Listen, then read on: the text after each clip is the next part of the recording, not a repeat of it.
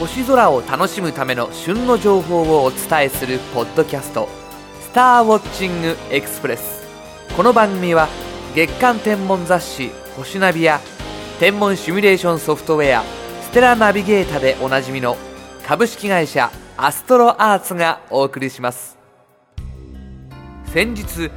いつものように野外喫煙所でタバコを吸いながらボケーっと空を眺めていたら天井付近に丸い輪っかのような変な虹が出ているのを見つけました。後で調べてみると環天頂アークと呼ばれる現象で逆さ虹とも呼ばれているそうです。アストロアーツのスタッフも珍しがってぞろぞろと眼首揃えてその不思議な虹を堪能。突然の星空観察ならぬ青空観察になってしまいました。そこに近所のおばちゃんたちが通りかかり何見てるのへえ虹。あらあら。どこどこああ本当だわ。すごい。みたいな感じでガヤガヤと今度はご近所親睦会になってしまいましたがまあそれはそれで楽しかったです。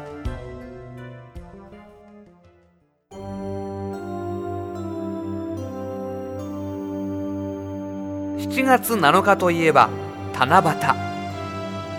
七夕の晩は天にいる織姫と彦星が年に一度天の川を渡って会うことを許された特別な日です。というわけで今回は七夕特集をお送りいたします。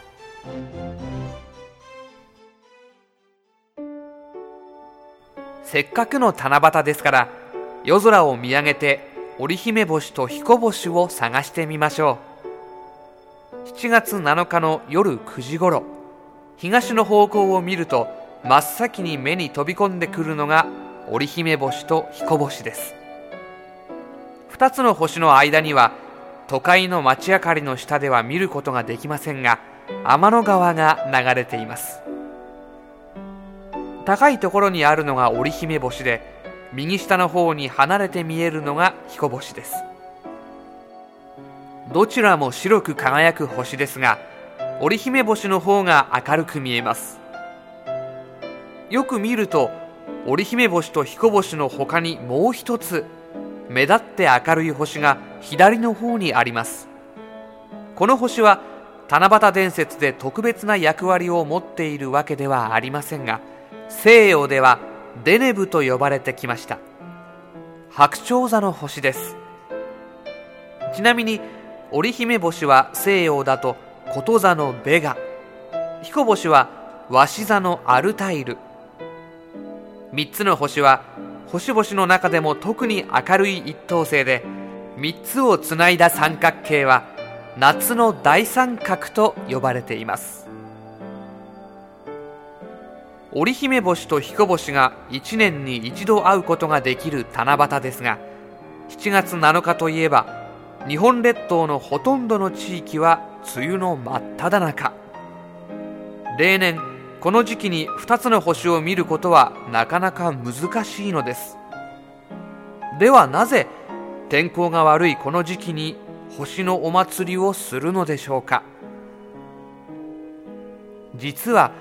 この問題は明治の改暦すなわちカレンダーの決め方を変えたことに原因があります。もともとの七夕は月と太陽両方の動きを計算に入れた暦で明治の改暦直前まで使われていた天保暦の7月7日に祝っていたものです。ところが明治6年から天保暦ではなく西洋式の太陽暦を使うようになったため七夕も約1ヶ月早い時期に行う行事となってしまいました。現在ではごく当たり前のようになった太陽暦ですが太陽暦での7月7日はまだ大部分の地域で梅雨は明けていません。またたとえ晴れていたとしても日が暮れてから12時間後ぐらいでは織姫星と彦星はまだ東の空の低いところにあります。もし2つの星が最も高く昇る時間まで待っていると夜半過ぎになってしまうのです。天保暦は現在公に使われていないので日本の暦を定める国立天文台では天保暦の7月7日を伝統的七夕という言葉を使って区別しています。今年の伝統的七夕は8月19日になります。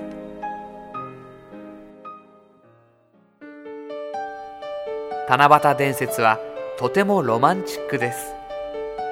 働き者の織姫と彦星はめでたく結婚。しかしあまりの幸せのため織姫は旗を折らなくなり彦星は牛を追わなくなってしまいました。ついに2人は織姫の父親である天帝の怒りを買い天の川を隔てて引き離されてしまいます。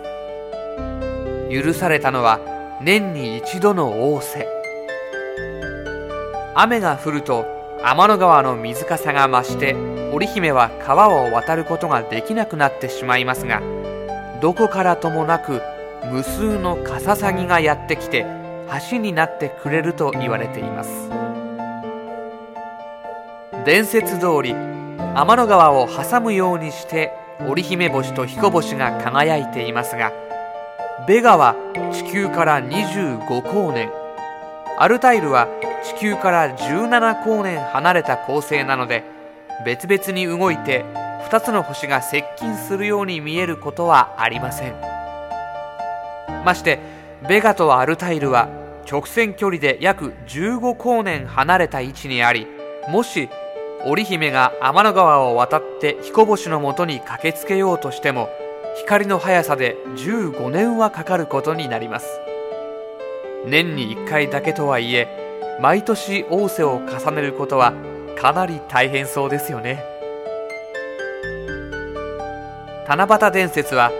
遣唐使の時代に伝えられ日本に従来からあった信仰と混ざってできたと言われています。もっともその他にも琉球地方には羽衣伝説などと混ざった形で七夕伝説が伝承されており正確にいつ日本に伝わったかは定かではありません。江戸時代には書道や学問の上達を願う行事となりまた織姫星と彦星を引き合わせるためたらいに水を張りそこに2つの星を反射させてわざとたらいを揺らし2つの星があたかもくっついたようにすることも行われていたようです。今週のインフォメーション。ご好評をいただいているアストロアーツ発行のムック。